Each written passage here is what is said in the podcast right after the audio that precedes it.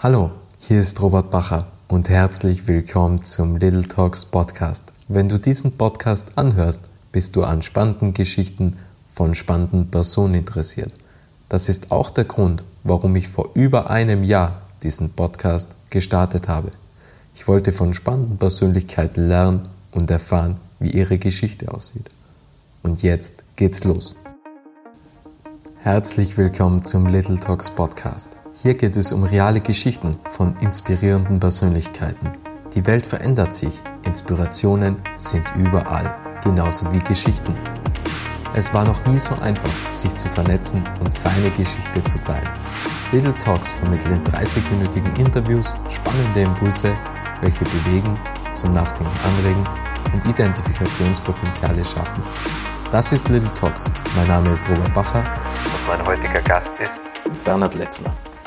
Und ich freue mich jetzt schon sehr auf das Gespräch, weil ich habe ja, wie schon oft schon erwähnt, wir könnten ja schon fast jedes Gespräch in einem Podcast aufnehmen. Und kurz zum Bernhard. Bei dem Begriff Investor denken ja die meisten von uns an die Investoren von Die Hülle der Löwen oder 2 Minuten 2 Millionen. Es gibt aber auch noch viele andere spannende Investoren, die nicht unbedingt äh, im Rampenlicht stehen und nach Aufmerksamkeit ringen und still und heimlich an den eigenen Projekten arbeiten. Und einer davon ist Bernhard Letzner. Er ist nämlich der Managing Director bei Signalita Ventures GmbH. Wer ist die Signalita Ventures GmbH? Die Signalita Ventures GmbH wurde von der Unternehmerfamilie Lange Swarovski äh, initiiert, um damit aktiv das Gründertum zu unterstützen und zu fördern. Und Bernhard fungiert da als Geschäftsführer, wenn ich richtig bin, oder? Äh, vollkommen richtig, ja. ja als Geschäftsführer. Aber wir sprechen heute nicht über die Signalita, es wird über keine Investments oder Startup-Projekte gesprochen. Wer mehr Informationen über die Signalita haben möchte, kann auf www.signalita.com nachsehen. Und ich freue mich jetzt auf ein richtig spannendes Gespräch mit Bernhard Letzner. Hallo. Ich freue mich ebenso. Vielen Dank, Robert. Äh, vielen Dank für die Einladung und bin schon sehr gespannt auf deine Fragen. Ja, ich habe mir gedacht, was kann man einen Investor als erstes fragen? Und da kommt die erste Frage. Was war dein bestes Investment in dich selbst? Also Bücher oder Weiterbildung, Familie, Freizeit, was war es? Also als Investment äh, verbinden viele vielleicht jetzt gleich ähm, finanzielle Aspekte, das jetzt gar nicht so sehen würde, sondern wirklich als absolut bestes Investment, wenn man so will, in mich selber. Und die Zeit habe ich sehr, sehr bewusst erlebt war eigentlich meine, meine Ausbildung. Ich habe ein bisschen einen ähm, holprigen, äh, nicht ganz gewöhnlichen äh, Ausbildungsweg ähm, hinter mir. Ich habe ähm, grundsätzlich einmal ganz, ganz vor, vor langen und vielen Jahren ähm, mit einer Lehre begonnen, habe eben dann in einem zweiten Ausbildungsweg ähm, die Abendschule äh, gemacht, berufsbegleitend, also habe äh, normal 40 Stunden gearbeitet und vier Jahre äh, von Montag bis Freitag immer von 6 bis 10 äh, die, die, die Abendschulnacht gemacht. Ähm, das, war, das war der erste Teil, glaube ich, meines Investments, also was jetzt mehr auf ähm, was geben, investieren im Sinne von was geben, in diesem Sinne von Energie und Zeitaufwand. Und der zweite Teil war, dass ich dann Verzeihung, angeschlossen habe mit meinem Studium. Das war wieder berufsbegleitend. Ähm, und auch dort war das schon eine sehr intensive Zeit, aber das habe ich damals schon als ähm, Investment in meine Zukunft gesehen und ähm, vor dem Hintergrund würde ich das als mein bisher persönlich größtes Investment sehen. Ich würde jetzt gern ein wenig auf das Spielen eingehen, weil was ich immer so faszinierend finde bei dir, wenn man über Golf redet oder über Schach ja. redet, ja, es gibt Menschen, da sieht man, wenn man in die Augen schaut, zwei D-Lichter, was kurz vorm Ausgehen sind, oder Wunderkerzen. Ja? Und bei dir sind es eher die Wunderkerzen. Die Wunderkerzen ja. Und man sieht halt immer, du willst unbedingt gewinnen. Beim Schach, beim Golf, beim Espresso machen. Jetzt ist die Frage, willst du immer im Leben gewinnen und wann hat man verloren?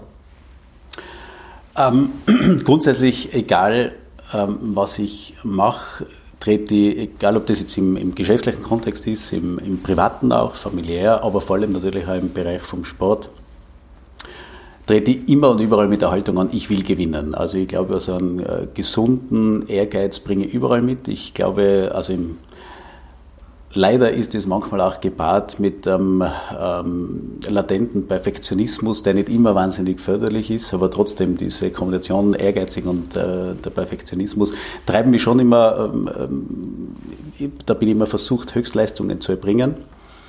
Ähm, was nicht immer heißt, dass ich äh, immer und überall gewinne.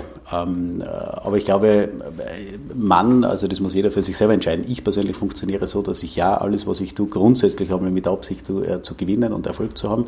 Und ich glaube, Misserfolg ähm, hat nichts damit zu tun, dass man irgendwo, wo man eben alles gegeben hat und dafür brennt und einfach schaut, dass man gewinnt, wenn man dann verliert. Ich würde das nicht als Niederlage sehen, sondern wenn ich davor nicht alles getan hätte und wirklich äh, meine Motivation und meinen Ehrgeiz äh, habe und aufbringe und das eben nur, wie soll ich sagen, auf gut tirolerisch klankeln lasse und nebenbei mache, dann würde ich sagen, dann habe ich verloren. Also solange ich weiß, ich habe für diese Sache, egal um was es gerade im spezifischen Kontext geht, ähm, alles getan, habe ich das Gefühl, ich habe Erfolg und nur den Misserfolg habe ich dann, wenn es an der Vorbereitung oder dann auch an der Durchführung, weil sie schleißig ist oder was auch immer, scheitert, dann nehme ich das bewusst auch als Misserfolg wahr. Wenn wir beim Spielen bleiben, was ist ausschlaggebend für den Erfolg? Ist es die innere Geisteshaltung, die innere Einstellung? Zum Beispiel beim Golf, sage jetzt mal, ist, ist da schon also, die Einstellung ausschlaggebend, ob man am Ende gewinnt oder nicht? Äh, hundertprozentig Golfen ist, äh, was man ja, wie du es erwähnt hast, richtig, wirklich einen großen Spaß macht und eine große Leidenschaft ist, aus mehrerlei Gründen.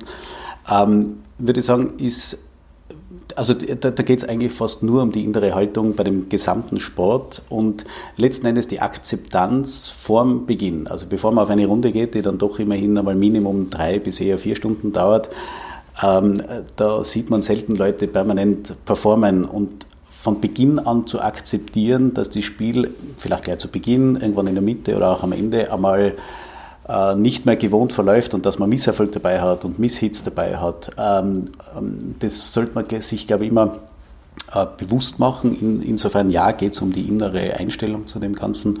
Und vor dem Hintergrund ähm, ist es sicher erfolgsentscheidend, mit welcher Grundmotivation, mit welcher Grundeinstellung jetzt in dem Fall vor allem man an die Sache herangeht. Ja.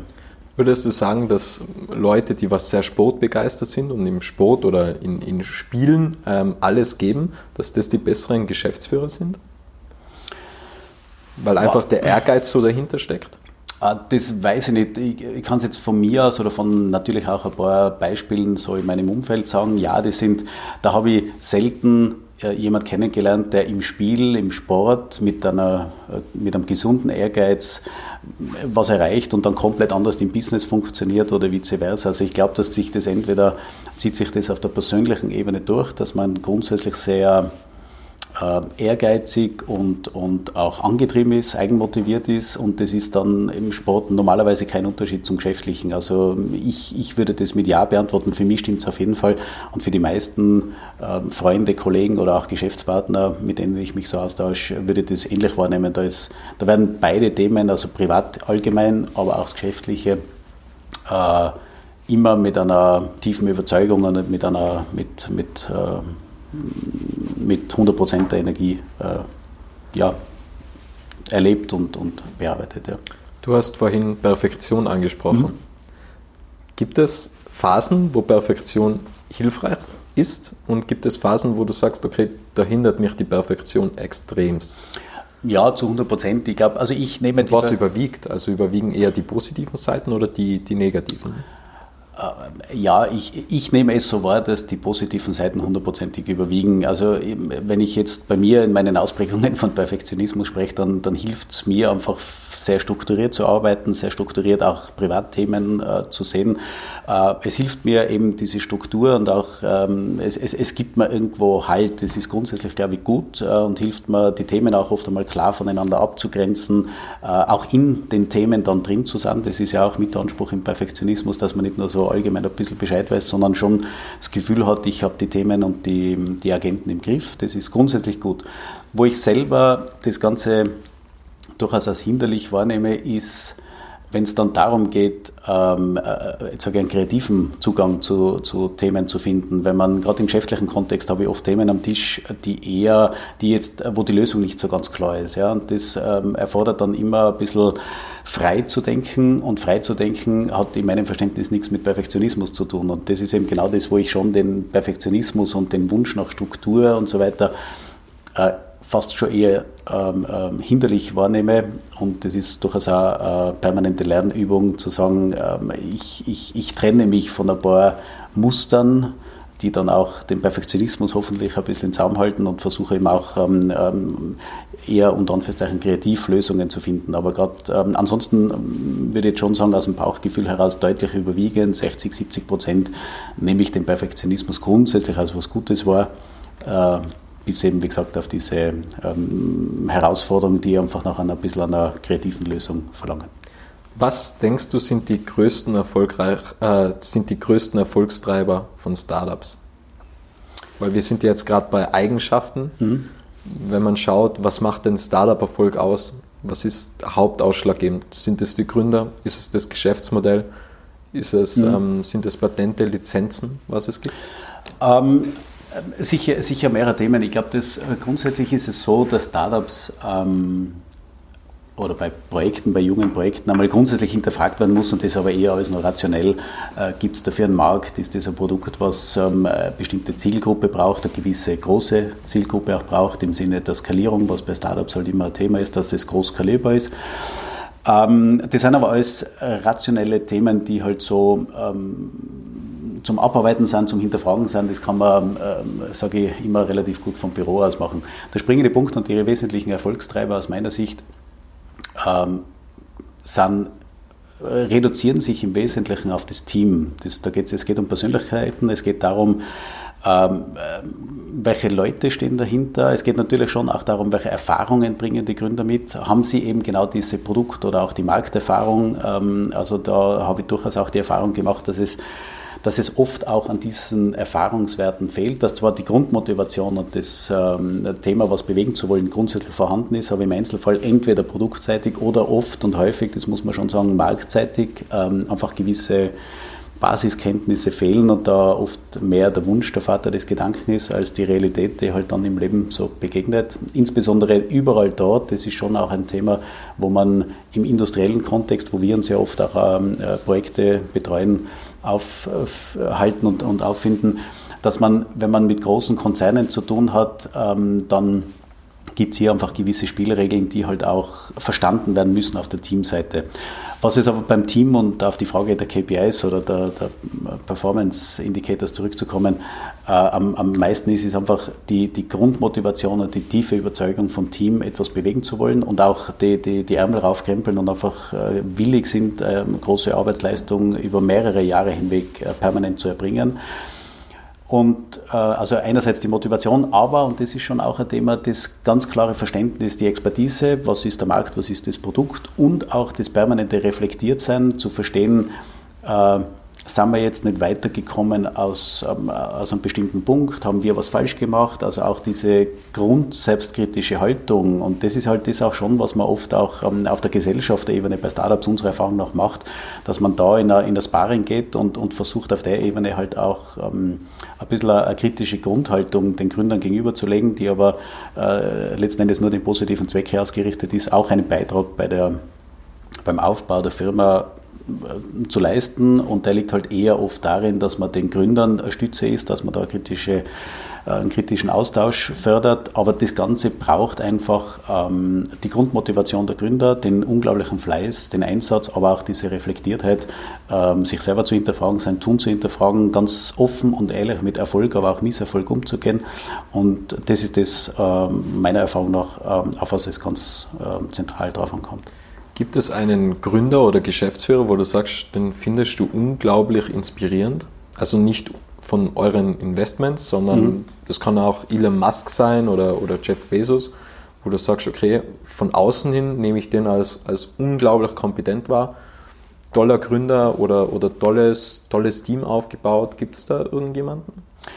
Ähm, da da gibt es sicher äh, natürlich große Namen, wie du sie gerade genannt hast. Äh, da gibt es genug Beispiele, die, die sehr, sehr ähm, inspirierend sind. Definitiv jetzt in, im ähm, was mich schon sehr, sehr angetrieben hat und was mich so sehr prägt, sind eigentlich zwei Geschichten jetzt mit dem ganzen Team, mit dem ganzen Gründerteam, was ich jetzt nicht einmal alle namentlich kenne, aber jetzt gerade bei äh, Runtastic, das ist einfach eine Story und wie es der Geschwandner Flo jetzt da zum Beispiel gemacht hat, wie, was mir da am meisten gefallen hat, ist, wie er es geschildert hat, wie sorgsam ihr Unternehmensaufbau gerade in den ersten ein, zwei, drei Jahren war, wie, wie bewusst sie auch kein Kapital von Investoren angenommen haben. Wie Sie gesagt haben, sie haben jeden Euro gefühlt dreimal umgedreht und ganz, ganz versucht am meisten mit einem Euro zu bewegen und einfach diese Wirkung so groß wie möglich zu machen. Das hat mir extrem getaugt und deswegen ist Ihnen, glaube ich, auch dieser ähm, toller Erfolg innerhalb von ganz wenigen Jahren äh, gelungen, um auch am Ende der Reise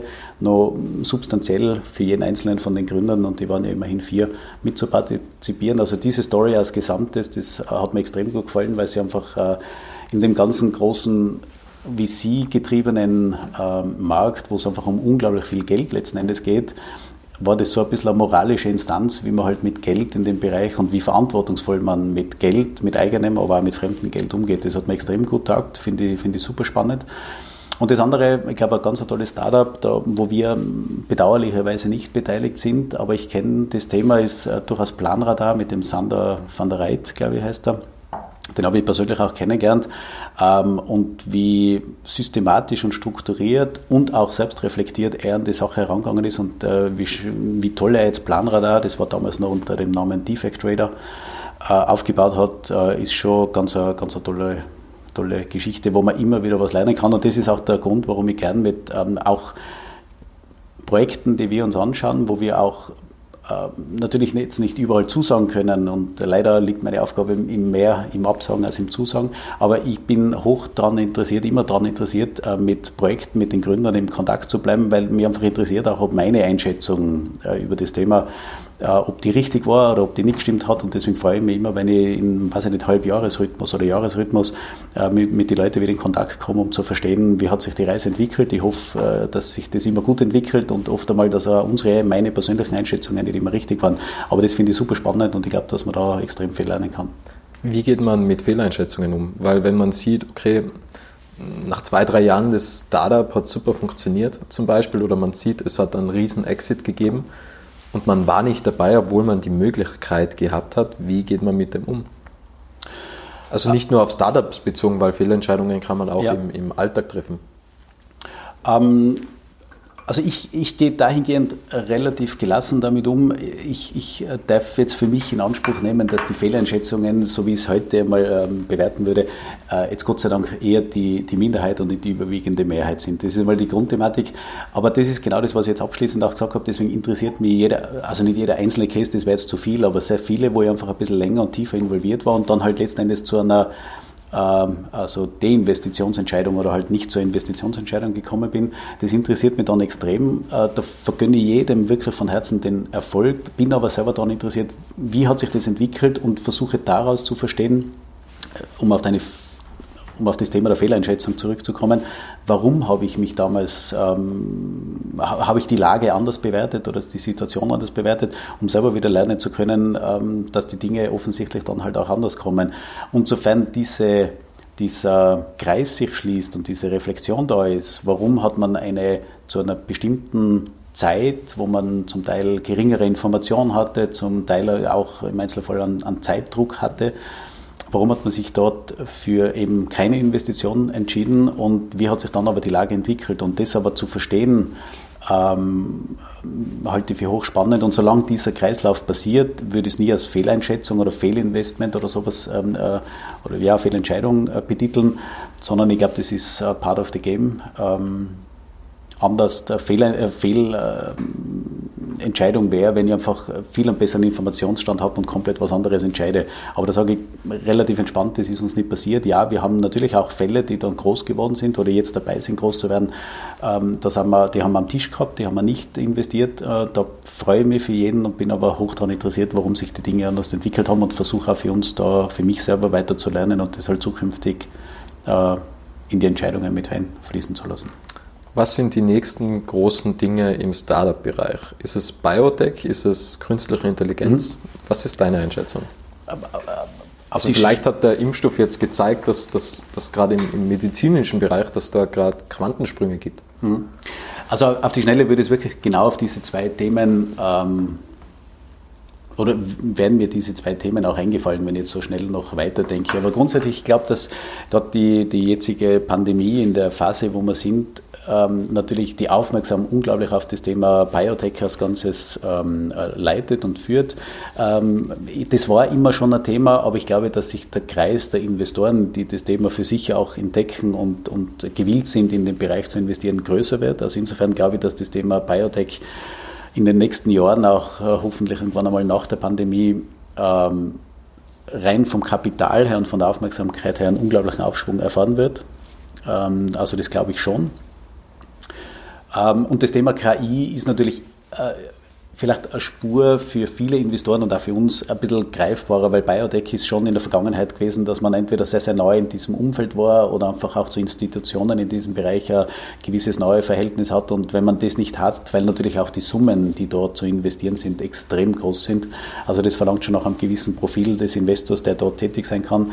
Und da ist natürlich KI einfach wesentlich greifbarer, äh, weil es einfach auch schon ein bisschen breiter getreten ist, wobei KI natürlich immer sehr, sehr stark mit, mit großen Daten Datenmengen verbunden ist.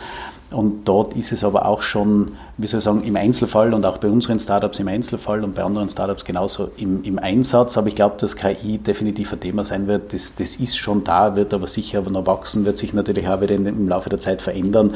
Aber überall dort, wo große Datenmengen ähm, bewegt werden, und das ist fast in den meisten digitalen Startups mittlerweile der Fall, ist KI eigentlich nicht mehr wegzudenken. Ja. Wie arbeitest du dich dann in unbekannte Themen hinein? Also wenn man jetzt sagt, okay, KI und, und das ist ein Geschäftsmodell beziehungsweise das ist ein Produkt, was man jetzt nicht zu 100% versteht, mhm. rufst du da einfach im Netzwerk an und, mhm. und, und fragst Bekannte oder wie kann man sich das vorstellen?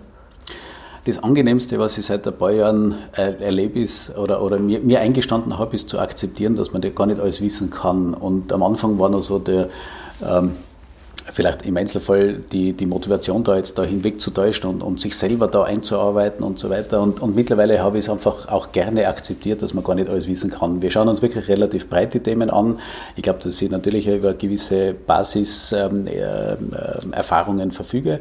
Aber ähm, wie ich da mich einarbeite, ist eigentlich so, dass ich sage, ich habe natürlich eine gewisse Grundausbildung und, und einfach auch durch, und das hilft mir extrem. Ähm, ich, ich, ich screene circa zwischen 250 und 350 Businesspläne äh, pro Jahr.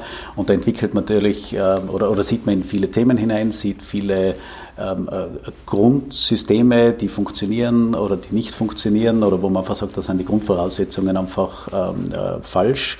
Also so dieses Grundthema ähm, kann man selber, glaube ich, relativ gut bewerten auf Basis einfach dieser Erfahrungswerte, die man sich über die Zeit aufbaut. Und dann ist es aber immer diese spezifische Information, die halt sehr produktseitig, äh, wo es um Technologien geht oder die auch marktseitig, wo man sagt, ähm, ich kann nicht in jeder Industrie den ganzen Markt kennen und verstehen. Und da ist aber ein Vorteil natürlich jetzt äh, von, von äh, der Unternehmerfamilie Langes Warowski, dass wir da ein großes Netzwerk haben. Und das ist dort einfach, sehe ich meine Aufgabe darin, dass ich sage, ich kann mich innerhalb dieses Netzwerkes bedienen und versuche einfach dort, wo ich die Themen nicht selber äh, einschätzen kann, mir halt Leute zu holen, die mir mit Erfahrungswerten weiterhelfen, die mir verstehen, ähm, ob das Produkt eine Relevanz hat, ob es wirklich ein Game Changer, wie man so schön sagt, ist, äh, ob der Markt groß genug ist, ob es eher ein Nischenmarkt ist oder halt äh, eher auch ein, ein Projektgeschäft ist, was natürlich immer ein bisschen Ausschlussgrund für Startup als solches ist, ja, oder die Gefahr von Startups, dass man im Projektgeschäft auch hängen bleibt. Und diese Expertise, die hole ich mir aber und jetzt gepaart mit meiner eigenen Erfahrung und mit meiner Kernkompetenz sage ich, ähm, versuche ich halt da dann zu dieser Entscheidung letzten Endes zu kommen. Ist Startup in Österreich mehr so ein Buzzword ähm, oder ist es wirklich, also bezeichnen sich viele als Startup, obwohl sie kein Startup sind oder was ist in deiner Definition eigentlich ein Startup? Das ist jetzt äh, schwierig. Grundsätzlich würde, habe ich schon selber auch die Erfahrung gemacht und würde deswegen auch sagen, dass vieles, was heute unter dem Schlagwort Startup, ähm, sage ich, irgendwie diskutiert wird, thematisiert wird, nicht immer ein klassisches Startup ist. Hängt jetzt aber eng damit zusammen, was versteht man selber darunter. Und ähm, Äh, mein Verständnis einfach von einem Startup ist sehr wohl jenes, dass man ein ähm, Produkt, ganz egal jetzt welches Produkt, häufig halt überwiegend digitale Produkte, zumindest beschäftigen wir uns überwiegend mit digitalen Produkten, äh, am Markt platziert und dieser Markt, wie er auch im Detail immer ausschaut, der Anspruch aber, und das ist auch die, ein Anspruch, den ich beim Screening von Startups immer schon walten lasse, ist das ein Produkt, was wenn man es jetzt einmal groß denkt, dass das mehr oder weniger über die ganze Welt äh, äh, ausrollbar ist und sind das Themen, die in Asien genauso relevant sind wie in Amerika und bei uns in Europa. Also ist der Markt global betrachtet groß genug. Und wenn diese Voraussetzungen gegeben sind, dann, ist, dann tretet das Startup einmal mit einer Idee oder das Projekt mit einer Idee an, was die Grundmotivation hat, ähm, ähm, weltweit auszurollen und dementsprechend auch groß zu werden. Und ich glaube, das ist so ähm, der springende Punkt, wo man einfach bei der Definition Startup immer hinterfragen muss, ist der Markt wirklich groß genug und ähm, ja, jetzt sage ich Startup, sind oft auch junge Unternehmen, die eher in einem abgegrenzten ähm, Bereich tätig sein können. Da, da bin ich nur mittlerweile schon auch zur Überzeugung gekommen, dass die Gründer selber die äh, hinterfragen sollten, ob sie wirklich VC-Geld, äh, Venture Capital Geld, Risikokapital haben wollen, weil damit halt einfach eine gewisse Grunderwartungshaltung investorenseitig, sei das jetzt von uns, aber noch viel mehr bei, bei wirklich institutionellen Venture Capital Fonds gegeben sind, die halt oft einmal das Geschäftsmodell und dieser abgegrenzte Markt lassen halt oft die Dynamik, die es halt braucht im größeren Kontext, im wirklich im globalen Kontext, lassen die nicht zu. Und dann ist halt äh, enormer Druck drinnen, tendenziell auch eine Underperformance, die für niemanden angenehm ist, weder für die Gründer noch für die, die Investoren, die ihr Geld da reingeben haben. Und ich glaube, diese Frage, ob das Risikokapital überhaupt das Richtige ist fürs Projekt, sollten wirklich beide entscheiden, beide im Sinne von der Gründer. Will er das Geld mit dieser Erwartungshaltung überhaupt? Und der Investor muss sowieso auch entscheiden, kann meine Erwartungshaltung oder ist das Projekt, äh, bringt es die Dynamik mit, um meine Erwartungshaltung ähm, auch zu befriedigen, die man halt mit, dem, mit, mit der Risikoklasse Venture Capital verbindet. Wir haben jetzt gerade die Definition von Startups besprochen. Ja? Was ist die Definition von Geld? Was, was ist Geld? das ist eine, eine Frage, wo es jetzt wahrscheinlich mehrere ähm, Antworten drauf gibt. Für mich äh, persönlich, wenn ich jetzt meine Meinung da einfließen lassen darf. Meine persönliche Meinung zu Geld, äh, die hat sich auch im, im Laufe meines Berufslebens und insbesondere mit der jetzigen Station äh, äh, der Segmelita massiv geändert, dass sie Geld ähm, einerseits natürlich als absoluten Mittel zum Zweck sehe, äh, wenn wir jetzt um die Grundbedürfnisse herum äh, sprechen und halt an, an, unser Privatleben denken. Im größeren Kontext sehe ich Geld in Wahrheit nur, nur mehr als Möglichkeit. Man hat mit Geld wirklich die Möglichkeit, Dinge aufzubauen und zu bewegen und, und ähm, wirklich was sichtbar zu machen. Und das finde ich wirklich super, super spannend mittlerweile. Was würdest du dann tun, wenn du morgen im Lotto beispielsweise 5 Millionen Euro gewinnst? Ähm, äh, heikle Frage, was ich, was ich tun werde, also das, wenn ich nochmal das kurz ausführen darf, ich habe bis vor kurzem hätte ich einen Lottogewinn als, ähm, als Demotivation wahrgenommen. Demotivation dahingehend, dass ich sage, ich, was soll ich mit dem Kapital tun und es nimmt irgendwie meinen Antrieb, beruflich äh, mich zu verwirklichen und weiterzukommen durchaus seit ein paar Jahren ähm, äh, würde ich einen Lottogewinn gerne annehmen, weil es mir das ermöglicht, was ich hier ähm, gerne auch für die Familie Langes-Worowski tun darf, ähm, auch mit eigenem Geld zu tun. Und einfach zu sagen, ich habe Geld äh, auf der Seite und kann das in Projekte stecken, wo ich sage, da, da kann ich jemand unterstützen und da glaube ich, ein Teil eines größeren Ganzen zu sein und wir bauen was Großes auf. Äh, das würde mich unglaublich motivieren und insofern würde ich auch, wie gesagt, im privaten Kontext ähm, das Geld für mich selber als, rein als Möglichkeit sehen. Was ist wichtig beim Umgang mit Geld? Geht es um das Mindset oder um das Skillset? Wahrscheinlich ist es eine, Mixtur aus beiden. Es ist einmal, wie, wie gehe ich mit dem, in welchem Stellenwert räume ich Geld ein? Das ist einmal, was, welche Haltung habe ich dem Geld gegenüber? Das ist eben das eine. Und natürlich braucht es aber, glaube ich, schon auf der anderen Seite gewisse Fähigkeiten, um damit was machen zu können. Entweder weil man sie selber hat oder weil man im größeren Kontext das ein bisschen überblickt und sich halt dann auch die Leute holt, um mit dem Geld wieder was bewegen zu können. Aber ich würde jetzt auf die Schnelle sagen, es ist wahrscheinlich eine Mixtur aus beiden. Es braucht die Haltung und dann aber auch die Fähigkeit. Super. Ich würde jetzt aber gern nochmals ja. auf, aufs Golfen eingehen, ja, weil ich versuche jetzt einfach Golffrage hineinzupacken und ich hoffe, dass es mhm. so formuliert, dass es auch Sinn ergibt und jeder Golfer, der was sich auskennt, verzeih mir jetzt diese, diese Frage, was ich stelle, beziehungsweise wie ich sie stelle, weil sie wahrscheinlich falsch ist. Der beste Schlag, den was du machst, da muss ja alles zusammenpassen. Da muss ja mhm. das Tempo zusammenpassen, die Schlagkraft und, und wo man den Ball trifft. Das, das spielt ja alles zusammen. Liegt man eine Nuance daneben, kann ja der Ball komplett irgendwo anders hingehen. Oder? Mhm. Absolut.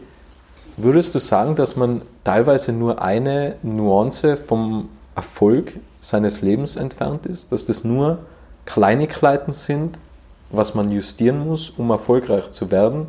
Denn meine Erkenntnis war vor kurzem, dass man immer nur die Fehlschläge sieht, aber nie, wie weit man noch vom Ziel entfernt ist. Und das können ja nur Nuancen eigentlich sein, oder? Können sein. Äh, definitiv. Also jetzt rein über, ähm, über den Golfschlag, wie du es so schön gebracht hast, dass äh, grundsätzlich ist ja, das habe ich auch kennengelernt, der Golfschwung, der Golfschlag als solches die zweitschwierigste Sportart hinter dem Stabhochsprung, äh, von der Komplexität, ähm, vom, vom von der Beanspruchung der Körpermuskulatur. Körpermuskulatur und vom Ablauf her ist mhm. halt einfach sehr äh, technisch und ähm, gerade beim Golfen, jeder, der Golf gelernt hat, äh, weiß, äh, wie schwierig das ist, die, die Haltung, die Gewichtsverlagerung, die Beinstellung und so weiter. Da gibt es so viele Themen. Ähm, das ist sehr, sehr schwierig und insofern kann ich das nur zu 100 Prozent unterstützen. Ja, das ist nur eine Nuance zwischen einem Schlag, der jetzt äh, entspannt 200 Meter weit fliegt und den man genau dort haben will, und einer, der nach 150 Meter nach rechts abbiegt und mitten im Wald drin landet. Das ist, ähm, da, da fehlt es an einer kleinen Stelle und dann wird die Perfektion zur, zum Desaster. Ja, das, das, das stimmt so. Ähm, ich tue mir ein bisschen schwer, diese ähm, ähm dieses Beispiel jetzt ins, ähm, auf die Erfolgsebene, also im größeren Kontext oder im, im geschäftlichen Sinn zu übertragen, weil ich glaube, im, im, geschäftlichen Kontext ist die Varianz vielleicht eine Spur minimaler, also kommt es jetzt nicht auf jeden einzelnen Aspekt an. Ich glaube sehr wohl, ja, im Großen und Ganzen geht es sehr wohl auch um die Abstimmung von vielen Kleinigkeiten, aber wenn jetzt da mal eine Kleinigkeit, äh, was auch immer jetzt bitte eine Kleinigkeit ist, äh, nicht hundertprozentig ist, dann, dann hat es jetzt noch nicht wahrscheinlich diesen diesen unmittelbaren Ursachen-Wirkungszusammenhang, wie es halt letzten Endes ja beim Golfschlag, das sich gleich äh, manifestiert in am Fairway liegen oder dramatisch neben dem Fairway liegen. Ähm, aber, aber letzten Endes ja, natürlich ist es auch die, würde Erfolg im geschäftlichen Kontext als die Summe von ganz vielen erfolgreichen Entscheidungen und, und ähm, Fähigkeiten und so weiter ähm, als großes Ganzes dann sehen. Ähm, und äh, insofern äh, würde ich sagen, die Parallelität ist durchaus auch äh, stimmig. Ja. Die letzten drei Fragen. Okay. Die erste Frage lautet: Gibt es ein Buch, was dein Leben verändert hat? Ja, definitiv. Ähm, ähm, ich habe äh, das Lola-Prinzip, äh, wo es in Wahrheit um, ähm, um, die Persön um seine eigene Persönlichkeit geht äh, und, und wie man, wie man im Leben, im privaten Kontext, im beruflichen Kontext weiterkommt, wie man, wie man ähm, schneller seine Ziele auch erreichen kann. Das, das Buch ähm, äh, hat mich sehr geprägt. Das, das, ist auch, glaube ich, das einzige Buch, was ich bis dato in unterschiedlichen Jahren und Lebenssituationen, glaube ich, mittlerweile sieben oder acht Mal gelesen habe, weil mir das immer wieder gut tut und irgendwie so ein bisschen eine Lebensschule für mich darstellt. Also das ist sicher das Buch, was und mir auch, ähm, sage ich ganz ehrlich, im privaten und auch im beruflichen Kontext oft einmal einfach weiterhilft und deswegen greife immer wieder gern äh, zu diesem Buch. Die zweite Frage lautet, was hättest du gerne mit 25 Jahren gewusst, dass du heute weißt? Hm. Ähm, spannende Frage. Ähm, rückwirkend würde ich sagen, ich hätte mir gewünscht, dass ich mit 25 vielleicht im Einzelfall mehr, mehr Geduld an den Tag gebraucht hätte. Mittlerweile weiß ich, dass man kann immer für ähm, Themen, für, für Veränderungen kann man immer kann man ein Teil des Ganzen sein, kann, kann ähm, sich einbringen und dazu beitragen. Aber letzten Endes ist man halt, egal in welchem Kontext, privat, beruflich, immer ähm, ein Teilchen von mehreren und die Akzeptanz, dass man einer von mehreren ist oder halt einer am Team eine Stimme hat und dann gibt es noch vier, fünf andere. Das wäre damals leichter gewesen, weil ich damals durchaus die Dinge oft einmal erzwingen wollte und erzwingen kann man wenig bis gar nichts. Die letzte, was möchtest du noch sagen? Danke fürs Gespräch. Es war sehr angenehm. Ja, hat mich auch gefreut. Vielen, vielen Dank für, dir, für das unterhaltsame und interessante Gespräch. Ich freue mich immer wieder. Ähm, jetzt geht es ja gleich noch zum Schach. Ich freue mich auf unsere Partie schon. Grandios verlieren werde. Schauen wir mal. Statistik spricht gegen mich. Ähm, vielen lieben Dank für das tolle Gespräch und danke an alle, die da draußen zugehört haben. Schön, dass du den Podcast bis zum Ende angehört hast. Wenn dir diese Folge gefallen hat, kannst du den Podcast gerne abonnieren.